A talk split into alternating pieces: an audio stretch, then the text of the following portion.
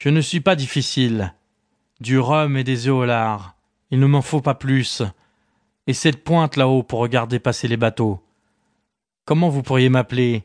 Vous pourriez m'appeler capitaine Ah, je vois ce qui vous inquiète. Tenez. Et il jeta sur le comptoir trois ou quatre pièces d'or. Vous me direz quand j'aurai tout dépensé, fit-il, l'air hautain, comme un capitaine de vaisseau.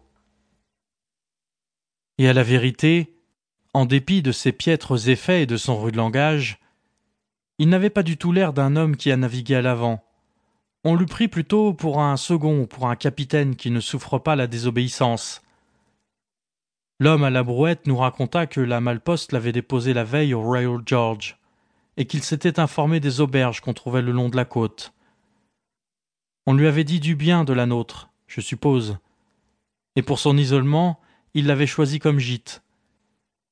Et ce fut là tout ce que nous apprîmes de notre hôte. Il était ordinairement très taciturne. Tout le jour, il rôdait alentour de la baie ou sur les falaises, muni d'une lunette d'approche en cuivre. Toute la soirée, il restait dans un coin de la salle, auprès du feu, à boire des grogues au rhum très fort. La plupart du temps, il ne répondait pas quand on s'adressait à lui, mais vous regardez brusquement d'un air féroce, en soufflant par le nez telle une corne d'alarme. Ainsi, tout comme ceux qui fréquentaient notre maison, nous apprîmes vite à le laisser tranquille. Chaque jour, quand il rentrait de sa promenade, il s'informait s'il était passé des gens de mer quelconques sur la route. Au début, nous crûmes qu'il nous posait cette question parce que la société de ses pareils lui manquait, mais à la longue, nous nous aperçûmes qu'il préférait les éviter. Quand un marin s'arrêtait à l'amiral Benbow, comme faisait parfois ceux qui gagnaient Bristol par la route de la côte, il examinait à travers le rideau de la porte avant de pénétrer dans la salle, et tant que le marin était là, il ne manquait jamais de rester muet comme une carpe. Mais pour moi, il n'y avait pas de mystère dans cette conduite, car je participais en quelque sorte à ses craintes.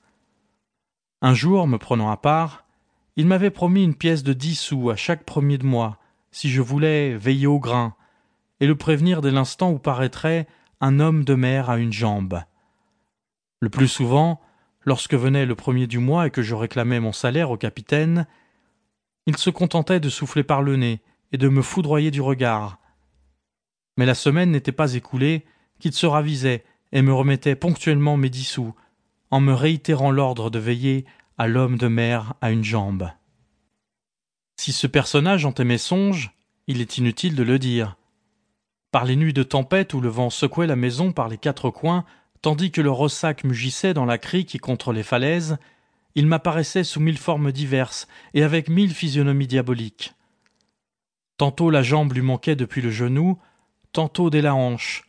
D'autres fois c'était un monstre qui n'avait jamais possédé qu'une seule jambe, située au milieu de son corps. Le pire de mes cauchemars était de le voir s'élancer par bonds et me poursuivre à travers champs.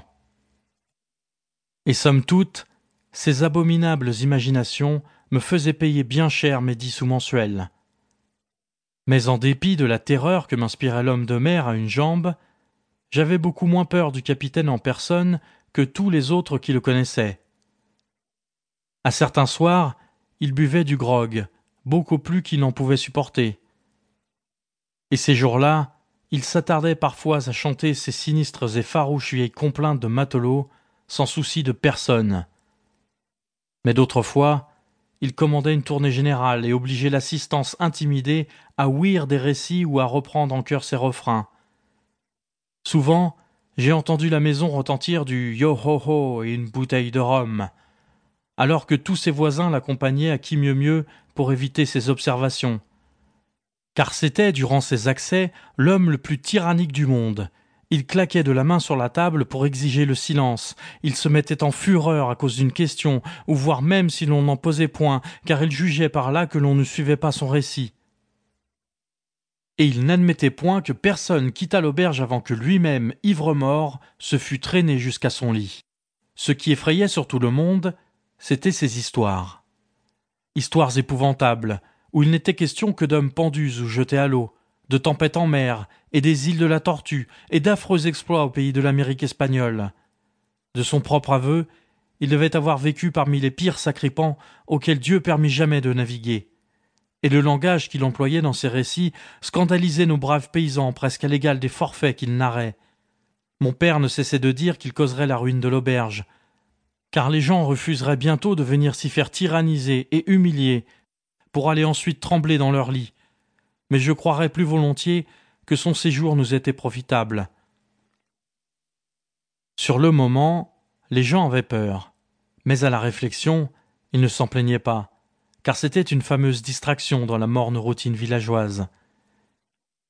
Il y eut même une coterie de jeunes gens qui affectèrent de l'admirer, l'appelant un vrai loup de mer, un authentique vieux flambard, et autres noms semblables, ajoutant que c'étaient les hommes de cette trempe qui font l'Angleterre redoutable sur mer. Dans un sens, à la vérité, ils nous acheminaient vers la ruine, car il ne s'en allait toujours pas. Des semaines s'écoulèrent, puis des mois, et la compte était depuis longtemps épuisée, sans que mon père trouvât jamais le courage de lui réclamer le complément. Lorsqu'il y faisait la moindre allusion, le capitaine soufflait par le nez, avec un bruit tel qu'on eût dit un rugissement, et foudroyait du regard mon pauvre père, qui s'empressait de quitter la salle. Je l'ai vu se tordre les mains après l'une de ces rebuffades, et je ne doute pas que le souci et l'effroi où il vivait hâtèrent de beaucoup sa fin malheureuse et anticipée. De tout le temps qu'il logea chez nous, à part quelques paires de bas qu'il acheta d'un colporteur, le capitaine ne renouvela en rien sa toilette. L'un des coins de son tricorne s'étant cassé, il le laissa pendre depuis lors, bien que celui fût d'une grande gêne par temps venteux. Je revois l'aspect de son habit, qu'il rafistolait lui-même dans sa chambre de l'étage, et qui, dès avant la fin, n'était plus que pièce. Jamais il n'écrivit ni ne reçut une lettre, et il ne parlait jamais à personne qu'aux gens du voisinage, et cela même presque uniquement lorsqu'il était ivre de Rome. Son grand coffre de marin, nul d'entre nous ne l'avait jamais vu ouvert. On ne lui résista qu'une seule fois, et ce fut dans les derniers temps, alors que mon pauvre père était déjà gravement atteint de la phtisie qui devait l'emporter. Le docteur Livesey, venu vers la fin de l'après-midi pour visiter son patient, accepta que ma mère lui servît un morceau à manger, puis, en attendant que son cheval fût ramené du hameau, car nous n'avions pas d'écurie au vieux Benbow, il s'en alla fumer une pipe dans la salle. Je l'y suivis, et je me rappelle encore le contraste frappant que faisait le docteur, bien mis et allègre, à la perruque poudrée à blanc, aux yeux noirs et vifs, au maintien distingué, avec les paysans rustaux et surtout avec notre sale et blême épouvantail de pirates avachis dans l'ivresse et les coudes sur la table. Soudain, il se mit, je parle du capitaine, à entonner son sempiternel refrain. Nous étions quinze sur le coffre du mort, Yo ho ho, une bouteille de rhum. La boisson et le diable ont expédié les autres. Yo ho ho, une bouteille de rhum. Au début, j'avais cru que le coffre du mort était sa grande cantine de là-haut, dans la chambre de devant, et cette imagination s'était amalgamée dans mes cauchemars avec celle de l'homme de mer à une jambe. Mais à cette époque, nous avions depuis longtemps cessé de faire aucune attention au refrain. Il n'était nouveau ce soir-là que pour le seul docteur Livesey, et je m'aperçus qu'il produisait sur lui un effet rien moins qu'agréable, car le docteur leva un instant les yeux avec une véritable irritation, avant de continuer à entretenir le vieux Taylor, le jardinier, d'un nouveau traitement pour ses rhumatismes. Cependant, le capitaine s'excitait peu à peu à sa propre musique, et il finit par claquer de la main sur sa table d'une manière que nous connaissions tous et qui exigeait le silence. Aussitôt, chacun se tut, sauf le docteur Livesey, qui poursuivit comme devant, d'une voix claire et courtoise, en tirant une forte bouffée de sa pipe tous les deux ou trois mots. Le capitaine le dévisagea un instant avec courroux, fit claquer de nouveau sa main, puis le toisa d'un air farouche, et enfin lança avec un vil et grossier juron Silence là-bas dans l'entrepont. Est-ce à moi que ce discours s'adresse, monsieur? fit le docteur. Et quand le butor lui eut déclaré avec un nouveau juron qu'il en était ainsi, Je n'ai qu'une chose à vous dire, monsieur, répliqua le docteur.